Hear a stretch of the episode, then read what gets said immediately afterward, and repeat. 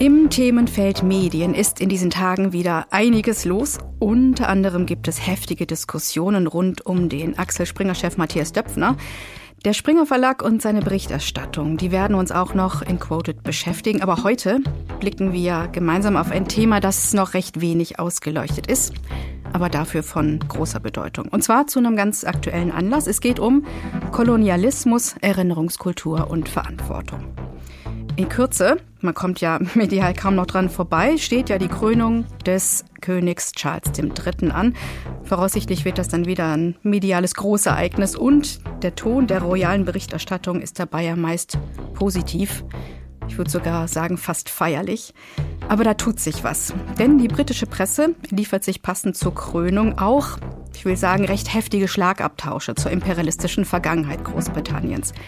Da geht es teils wirklich so richtig zur Sache. Es wird mit harten Bandagen gekämpft und auch in deutschen Medien finden sich einige Analysen und Auseinandersetzungen mit dem Kolonialismus unter britischer Krone. Zugegeben, der britische Blick nach außen fällt natürlich verhältnismäßig leicht. Aber wo stehen wir eigentlich in Deutschland in Sachen Auseinandersetzung mit dem Kolonialismus, mit unserer eigenen deutschen kolonialen Vergangenheit? Und wie hat sich unser öffentliches Bewusstsein gegenüber der eigenen gewaltvollen Geschichte entwickelt? Sehen wir da eigentlich und verstehen wir die deutsche Kolonialgeschichte in Gänze oder leiden wir mehr unter dem, was man aktuell koloniale Amnesie nennt? Und welche Rolle spielen eigentlich Medien in dieser Debatte? Das ist unser Thema heute in Quoted, der Medienpodcast der Civis Medienstiftung und der Süddeutschen Zeitung, gefördert von der Stiftung Mercator. Ich bin Nadia Sabura, Kommunikationswissenschaftlerin und Linguistin und üblicherweise diskutiere ich an dieser Stelle ja mit dem Journalisten Nils Minkmar. Der ist aber heute leider verhindert und deshalb freue ich mich darauf, mit der Journalistin und Autorin Charlotte Wiedemann über die Themen Kolonialismus und Erinnerungskultur zu reden.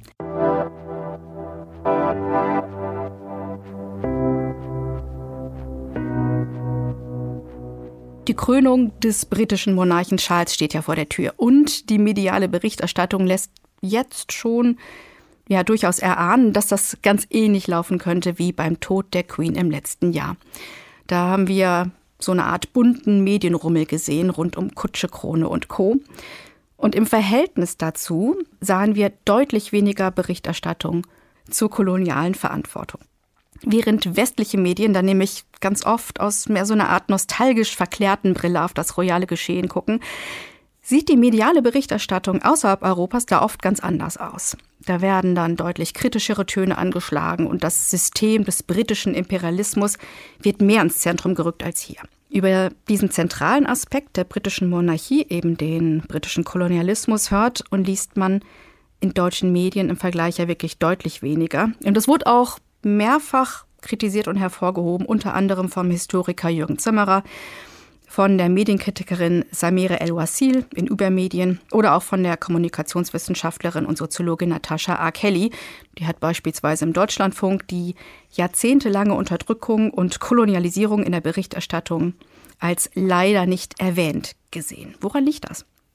Das möchten wir uns heute in Quoted fragen. Fest steht auf jeden Fall, es bewegt sich durchaus etwas in der deutschen Debatte. Die Beschäftigung mit dem deutschen Kolonialismus und wirklich einer neuen Form von Erinnerungskultur findet zunehmend einen Weg ins öffentliche Bewusstsein. Das zeigt sich unter anderem auch an einer größeren öffentlichen Auseinandersetzung mit der kolonialen Verantwortung, beispielsweise mit dem Genozid der deutschen Kolonialmacht an den Oberherero und Nama. Das war ja der erste Völkermord des 20. Jahrhunderts. Oder es zeigt sich auch an der Rückgabe von Beutekunst und auch nach der aktuellen Forderung nach Errichtung eines Denkmals für die Opfer des deutschen Kolonialreichs. Und die Politik bekennt sich auch, wenn auch zögerlich, zur Aufarbeitung der eigenen kolonialen Vergangenheit, zum Beispiel durch die ersten Rückgaben der Benin-Bronzen. Jetzt schauen wir bei Quoted ja immer auf die Rolle der Medien in der Vielfaltsgesellschaft. Und genau das soll auch unser Fokus heute sein. Wie wirken sich eigentlich deutsche Medien im Kontext der Kolonialgeschichte aus? Wie können sie so eine Art strukturierender Bestandteil der öffentlichen Beschäftigung mit der eigenen kolonialen Verantwortung werden? Und auch, wie verändert sich mediales Berichten und Erinnern eigentlich in einer zunehmend pluralen Gesellschaft? Über diese Fragen und Auch über zentrale Aspekte der Erinnerung und der Verantwortung spreche ich heute mit unserem Gast. Sie ist Journalistin und Autorin zahlreicher Bücher, ist als Reporterin viele Jahre lang dieser Welt begegnet, unter anderem in Ländern Afrikas, Asiens und auch Arabiens. Ihr aktuelles Buch trägt den Titel Den Schmerz der anderen begreifen. Guten Tag, Frau Wiedemann. Guten Tag, Frau Sabura. Ich freue mich über die Einladung zu Quoted. Schön, dass Sie da sind. Sie haben ja, wie erwähnt, ein Buch geschrieben, das sich neben dem Holocaust zentral auch mit der Erinnerungskultur und auch mit der Aufarbeitung des Kolonialismus beschäftigt. Und Sie haben diese Aspekte miteinander verknüpft. Und wie gesagt, auch bei uns geht es ja heute um das Thema Kolonialismus. Wenn Sie sich jetzt mit Ihrem Erfahrungsschatz und Ihrem Wissen die öffentliche Debatte rund um die deutsche Kolonialgeschichte ansehen, was fehlt Ihnen da im öffentlichen Umgang? Also nicht immer, aber häufig ähm, fehlt mir so ein tieferes Verständnis ähm, dessen, in welcher Epoche wir eigentlich leben. Und dass wir in einer Epoche leben, wo eben wir als nicht nur als Deutsche, sondern als Europäer, Europäerinnen dabei sind, überhaupt nicht mehr die Rolle in der Welt zu spielen, die wir oft als selbstverständlich annehmen. Ein bisschen sehen wir das hier im Augenblick auch an allem, was mit dem Ukraine-Krieg zu tun hat und wo das Werben sozusagen um die Solidarität im Punkto Sanktionen im globalen Süden nicht so richtig fruchtbar ist. Ich sehe eigentlich auch viele, viele Felder, wo ich von einer gewachsenen Sensibilität sprechen würde innerhalb der Medien. Aber oft ähm, spüre ich so einen, ach, so einen Ton, den ich so ein bisschen so den, so den Mätzchen-Journalismus nenne. Mätzchen im Sinne von man tut so, als seien das doch eigentlich so kleine Dinge, wo man das übliche Ping-Pong des politischen Schlagabtaus mitspielen kann. Und dafür sind diese Sachen aber eigentlich gar nicht geeignet. Also das wäre vielleicht erstmal eine erste flüchtige Antwort auf Ihre Frage. Verstehe ich Sie richtig, dass Sie sich mehr Ernsthaftigkeit von Medien wünschen, wenn es um den Umgang mit der kolonialen Geschichte Deutschlands geht? Also ich glaube, insgesamt äh, sehen wir bei diesem Thema etwas, was ich als, als Weichzeichnen bezeichnen würde oder auch als Feuilletonisierung von, von Unrecht. Die ganze Debatte über Museen und Sammlungen habe ich so vor vier, fünf Jahren eigentlich sehr interessant gefunden. Äh, damals habe ich dann auch so ein Buch geschrieben mit dem Titel Der lange Abschied von der weißen Dominanz, weil sie eben viel mit uns selber, mit unseren Psychologien und auch mit unseren Begierden zu tun hat. Warum hängen wir so an diesen Sammlungen? Warum haben wir dieses, diese ganzen ethnologischen oder pseudoethnologischen Dinge irgendwie mal gesammelt? Aber letztendlich ist dann der notwendige Sprung zu der Frage, wie ist denn unser Wissen entstanden und wie kolonial geprägt ist auch heute noch unser, unser Archiv des Wissens, auch das von jeder einzelnen Journalistin. Dieser Sprung, glaube ich, ist ganz oft nicht gelungen, außer eben in den Milieus von, von jungen Wissenschaftlern und Wissenschaftlerinnen zum Beispiel, aber in den Medien eigentlich sehr wenig. Also man spricht lieber über entwendete Kunst als über ein Genozid. Man spricht lieber über die Rückgabe von Gegenständen als über Reparationen. Und da gibt es, glaube ich, was das, ja, also was das große Unrecht angeht, die großen Unrechtskomplexe, gibt es meines Erachtens immer noch so eine Abwehr von Wissen, wo aber die Medien, glaube ich, das spiegeln, was auch in der Politik und in der Gesellschaft insgesamt vorgeht. Also ich würde mal die These wagen, dass die Medien dann nicht unbedingt so eine eigene Rolle haben, die man von den anderen gesellschaftlichen Bereichen so direkt abgrenzen könnte, sondern dass sie im Guten wie im Schlechten das spiegeln, was da gegenwärtig vor sich geht. Mhm. Das ist interessant. Das hört sich wie eine Stellvertreterdiskussion an, die Sie beschreiben. Also dass anhand von einem starken Fokus, den man auf Objekte legt, letzten Endes die menschliche Dimension der Kolonialgeschichte in Deutschlands, ich möchte fast sagen, verdrängt wird oder vielleicht sogar ganz verdeckt wird. Ähm, so eine Art Ignorierung ähm, von dem, was an menschlichem Leid letzten Endes mit diesen Objekten behaftet ist. Jetzt frage ich mich, inwieweit sich diese Diskussion ändert in einer pluralen Gesellschaft. Wir haben es zu Beginn schon gehört. Deutschland ist zunehmend ein Land der Vielfalt, ein Land der pluralen Erfahrung und Erinnerung und hat das aus Ihrer Sicht auch Auswirkungen auf das Tempo und auch die Qualität dessen, wie im deutschen Diskurs, auch im deutschen medialen Diskurs über die deutsche Kolonialvergangenheit berichtet wird? Einerseits ja, denn soweit ich das richtig beobachten kann, sind es ja schon Teile von ganz grob gesprochen von migrantisch geprägten ähm, intellektuellen Milieus, die die insgesamt langsame Debatte doch irgendwo voranzutreiben versuchen, die immer am vehementesten widersprechen, wenn das aufkommt, was ich den, diesen Mätzchenjournalismus nenne, also zum Beispiel die so und so vielte Winnetou-Debatte. Auf der anderen Seite müssen wir aber auch, glaube ich, einem verbreiteten Missverständnis widersprechen, nämlich wenn wir über mehr Gedenken an koloniale Verbrechen sprechen, dann tun wir das nicht, weil jetzt ein größerer Teil unserer Gesellschaft aus diesen Kolonien kommt. Das ist so eine seltsame, äh, ich nenne sie mal so utilitaristische Begründung, die manchmal aufkommt, die aber nicht stimmt. Denn es ist ja gerade ein Unterschied zwischen Deutschland und zum Beispiel äh, Frankreich und Großbritannien, dass wir eben auch eine Folge des relativ frühen Verlustes ähm, der deutschen, also des Abgebens von der ehemals deutschen Kolonien haben. Verlust ist auch schon wieder so ein Wort. ähm, also dass wir, ähm, dass diese Kolonien eben 1819 ähm, abgegeben wurden, nicht in die Unabhängigkeit, sondern an andere Kolonialherren, hat etwas zur Folge, nämlich dort, wo der Kolonialismus länger gedauert hat, sind eben dann auch im 20. Jahrhundert ja junge Leute, teils Studenten, junge Wissenschaftler, Eliten der dortigen Länder auch in das sogenannte Mutterland gekommen, ist auch schon wieder so ein Wort, ähm, in das sogenannte Mutterland gekommen und haben dort eben auch die antikolonialen Diskurse vorangetrieben. Das gilt für Frankreich ähm, in Bezug auf äh, Westafrika, auf Algerien, das gilt ähm, in Großbritannien in Bezug auf, auf Ostafrika. Also diese Art von Eliten haben wir in Deutschland erst wieder sehr, sehr spät bekommen, nämlich eigentlich in den letzten 20 Jahren.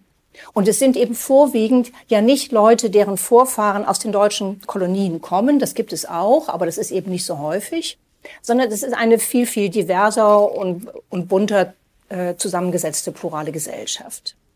Also wenn wir mehr Gedenken für koloniale Verbrechen wollen und mehr Aufklärung, dann wollen wir das deshalb, weil wir es als ganze Gesellschaft für richtig halten. Das heißt, dass eben auch der Teil der Gesellschaft, also die ältere biodeutsche Gesellschaft, zu der ich gehöre, dass auch die das wollen. Es hat nichts damit zu tun, dass es ein Zugeständnis an Pluralität wäre oder ein Zugeständnis an irgendwelche anderen, die da gekommen sind mit einem anderen Bewusstsein. Nein, es geht um die ganze Gesellschaft und es geht insbesondere auch um diejenigen, die natürlich dort eher so ein, naja, retardierendes Element sind, nämlich meine Generation, ich bin 68 Jahre, also meine Generation dieser ähm, biodeutschen Mehrheitsgesellschaft. Jetzt haben Sie ja auch ganz konkrete Beispiele mitgebracht, äh, wie über ähm, Deutschland und die deutsche Geschichte Bericht erstattet wird. Ähm, da freue ich mich darauf, wenn Sie uns da einmal mitnehmen, was Ihnen positiv aufgefallen ist. Es sind Beispiele jetzt aus sogenannten Qualitätsmedien Deutschland, Österreich und Schweiz, die aber zeigen, wenn das wirklich ernsthaft aufgegriffen wird, um was für ein großes Themenfeld es auch geht. Also ganz kurz, der Standard aus Wien, wo ich kürzlich war, ein sehr guter Bericht über eine Ausstellung, die sich mit der Frage befasst, ausgestorben, was heißt das überhaupt? Inwieweit sind nicht eigentlich die Bevölkerungsgruppen, die wir als ausgestorben bezeichnen, eigentlich ausgerottet worden? Also ein ganz großes Thema. Dazu passt dann aus der Zeit, dass hier aufgegriffen wird, dass sich der Vatikan von einer Doktrin distanziert hat kürzlich, die man die Doktrin der Entdeckung nennt. Man fragt sich, wieso sie sich jetzt erst davon distanzieren, aber nun gut, die Doktrin der Entdeckung war eine Rechtfertigung für die Verdrängung, Entrechtung, Enteignung bis hin eben zur Ausrottung, so hat man es natürlich nicht genannt, von Indigenen in kolonisierten Gebieten. Wir gehen weiter. Zürich, Neue Zürcher Zeitung, äh, sonst nicht unbedingt ähm, eine Vorkämpferin des äh, postkolonialen, äh, der postkolonialen Aufklärung, hat hier ein Interview gemacht mit der ersten Züricher Geschichtsprofessorin aus dem globalen Süden, eine indischstämmige Historikerin. Und sie weist unter anderem darauf hin, auf einen Aspekt, wo wir koloniale Auswirkungen haben, die wir oft gar nicht sehen. Und das sind Hafenstädte. Und sie nennt die Beispiele Kolkata, wo sie geboren ist, Indien, New Orleans, Mumbai, auch Indien und Lagos, Nigeria. Alles koloniale Städte und das sind die Städte, die heute vom Klimawandel, von Überflutungen bedroht sind, weil sie eigentlich gar nicht als langfristige Städte geplant worden, sondern es waren Siedlungen, Delta-Siedlungen, die auf kurzfristigen ähm, Profit im Rahmen äh, der kolonialen Wirtschaft ausgerichtet waren. So, und das vierte Beispiel ist jetzt noch, kommen wir mal zur FAZ, die kürzlich einen sehr schönen Text eines ähm, Volkswirts abgedruckt hat. Hans-Joachim Voth ist jetzt auch an der Uni Zürich. Der lange Schatten der Sklaverei. Und da geht es um die Frage über den Zusammenhang zwischen industrieller Aktivität, industriellem Fortschritt in Großbritannien und dem Reichtum aus der Sklaverei. Und zwar zur Zeit ihrer Abschaffung, wo die ja, wo die Sklavenhändler ja gigantisch äh, entschädigt wurden. Also hier geht es um eine Frage, die eigentlich zeigt, dass das koloniale Thema eben etwas ist, was wirklich ein richtiger Stachel im Fleisch unserer gesamten Lebensweise ist, weil es nämlich die Frage stellt, mit welchem Recht leben wir so, wie wir heute leben? Wer hat dafür gelitten? Wo sind überall die offenen Rechnungen? Und das ist mein, meines Erachtens das, wo eben dieses, dieses Weichspülen, das wirkt in diese entgegengesetzte Richtung. Also man, man feuilletonisiert die Frage und wehrt sich eigentlich dagegen, sowohl die, die profunden Fragen, was unsere Lebensweise angeht, äh, denen wirklich mal ins Gesicht zu schauen, als auch die großen Verbrechenskomplexe anzugehen. Und da würde ich jetzt mal vielleicht mit der These schließen, dass ich glaube, die meisten Journalisten, Journalistinnen in Deutschland können spontan nicht einmal die drei großen Verbrechenskomplexe nennen, für die der deutsche Kolonialismus in Afrika verantwortlich ist. Welche sind das denn? Ja, genau. Welche sind das denn? Die Frage höre ich dann immer wieder. Genau, es ist nichts, was irgendwie selbstverständlich ist. So, den meisten Leuten fällt dann erstmal nur ein Namibia. Ja, ja. Das hat sich jetzt ein bisschen herumgesprochen. Ja.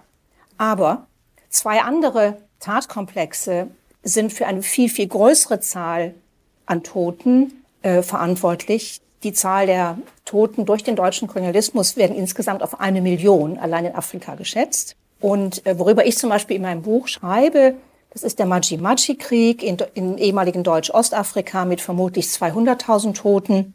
Und das war die Niederschlagung einer großen multiethnischen Erhebung.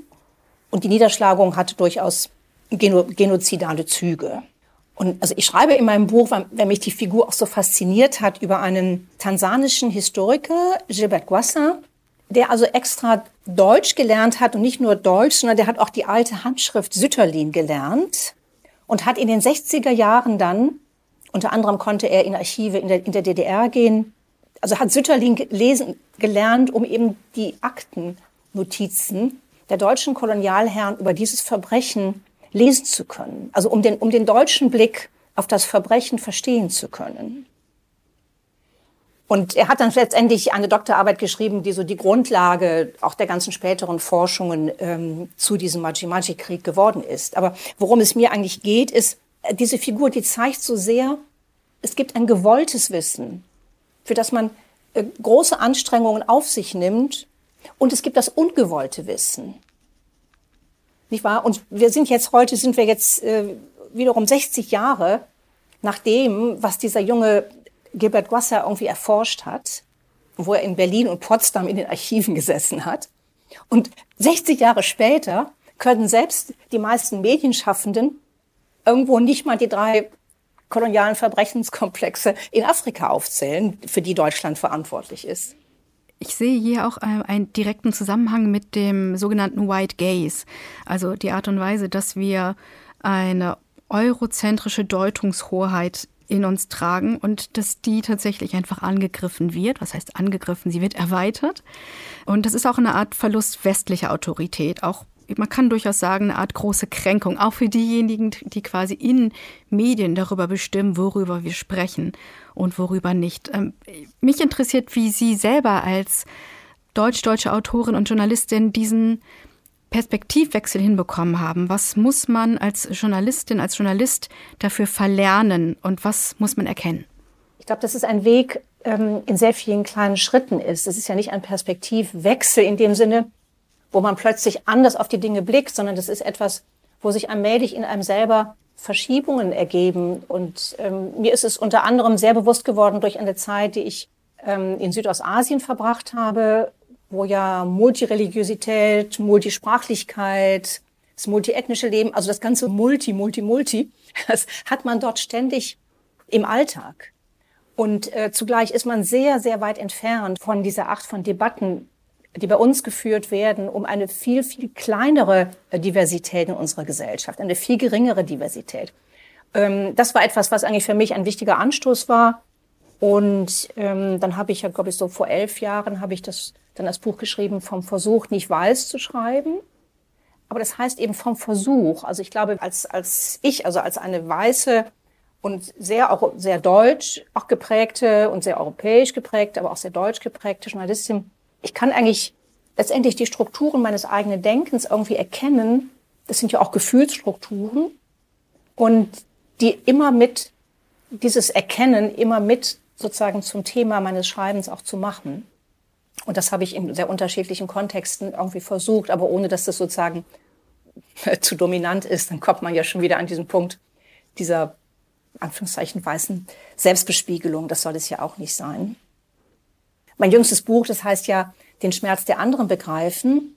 Ich glaube, der Schmerz der anderen wird dann nicht begriffen, wenn wir keinerlei, nicht mal eine minimale Ähnlichkeit in dem gemeinsamen Menschsein mit einem anderen oder auch mit einer anderen Gruppe erkennen. Ja, wenn keinerlei Identifikation möglich ist, und das, das gilt für historische Opfer, aber es gilt natürlich auch für heute, weil ich glaube letztendlich, dass ein großer Unterschied jetzt zwischen ähm, dem Komplex der Holocaust-Erinnerung und dem Komplex der noch sehr unterentwickelten Erinnerung an die kolonialen Verbrechen ist, dass sich eben äh, der Blick auf jüdische Menschen jetzt zum Glück in Deutschland seit der Zeit des Nationalsozialismus sehr, sehr geändert hat. Und dass sich aber im Vergleich dazu der Blick auf die damaligen kolonialen Subjekte und ihre heutigen Nachfahren nicht so sehr geändert hat. Er hat sich sicherlich auch geändert, aber eben nicht so sehr. Und ich sehe eigentlich da auch eine gewisse mangelnde Wirksamkeit in ethischer Hinsicht ähm, auf dem Feld der Holocaust-Erinnerung. Denn sie hat uns anscheinend ja nicht, nicht sensibler gemacht für den Ausschluss von, von anderen jetzt nicht jüdischen Opfern aus dem gemeinsamen Menschsein. Dazu passt, dass ja in diesen Tagen auch medial sehr viel gesprochen wird über die sogenannten Opferhierarchien. Sie benutzen in Ihrem Buch ja auch den Begriff einer Ökonomie der Empathie. Ähm, was meinen Sie denn damit konkret, gerade auch mit Blick auf den Holocaust? Und welche Rolle spielen Medien bei so einer Art Hierarchisierung von Opfern? Braucht es da so neue Erinnerungslogiken auch in deutschen Redaktionen? Also ich glaube schon, dass alle Medien, aber einige Printmedien oder einige Redakteure, Redakteurinnen in Printmedien haben einiges dazu beigetragen, dass die Debatte um Erinnerungskultur zum Teil so ein Minenfeld geworden ist. Wie meinen Sie das? Ja, indem sie ähm, eine Konkurrenz aufgebaut haben mhm. zwischen dem Gedenken an die NS-Verbrechen und den, und den kolonialen Verbrechen.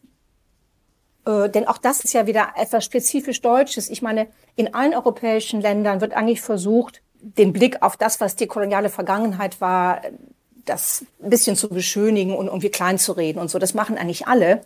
Aber nur in Deutschland ist es möglich, dass sich die Leute, die das tun, so ein moralisches Mäntelchen umhängen und sagen, wir verteidigen ja die Erinnerung an den Holocaust. Und wenn du zu viel Raum haben willst für deine koloniale Erinnerung, dann gib doch endlich zu, dann tust du das ja eigentlich, weil du die, weil du die Shoah relativieren willst und weil du keine Empathie für die jüdischen Opfer hast. Also das ist ein Vorwurf, der auch mich zum Teil trifft, mhm. auch schon mein Buch das absolute Gegenteil eigentlich aussagt. Aber trotzdem, da ist ein gewisser Wunsch irgendwie nach einem Feindbild da, einem Feindbild, ähm, das dann eben oft als die Postkolonialen bezeichnet wird. Und da haben schon die, einige Printmedien haben da, finde ich, schon eine unselige Rolle gespielt. Wobei ich weiß, dass es darum auch immer Auseinandersetzungen innerhalb der Redaktionen gibt. Ich will das nicht verallgemeinern, aber ich merke, ich mache sehr viele Veranstaltungen und es sind immer wieder Leute, die sagen, ha, es tut uns so gut, dass sie, dass sie über diese Dinge irgendwie so sprechen, dass das eben keine Konkurrenz des, des Erinnerns ist, dass man beides machen kann, dass es um mehr Verantwortung geht und nicht um weniger Verantwortung für die Judenvernichtung, sondern um eine zusätzliche Verantwortung. Und viele Leute sind tatsächlich auch eingeschüchtert, weil sie denken, sie haben Angst, etwas Falsches zu sagen.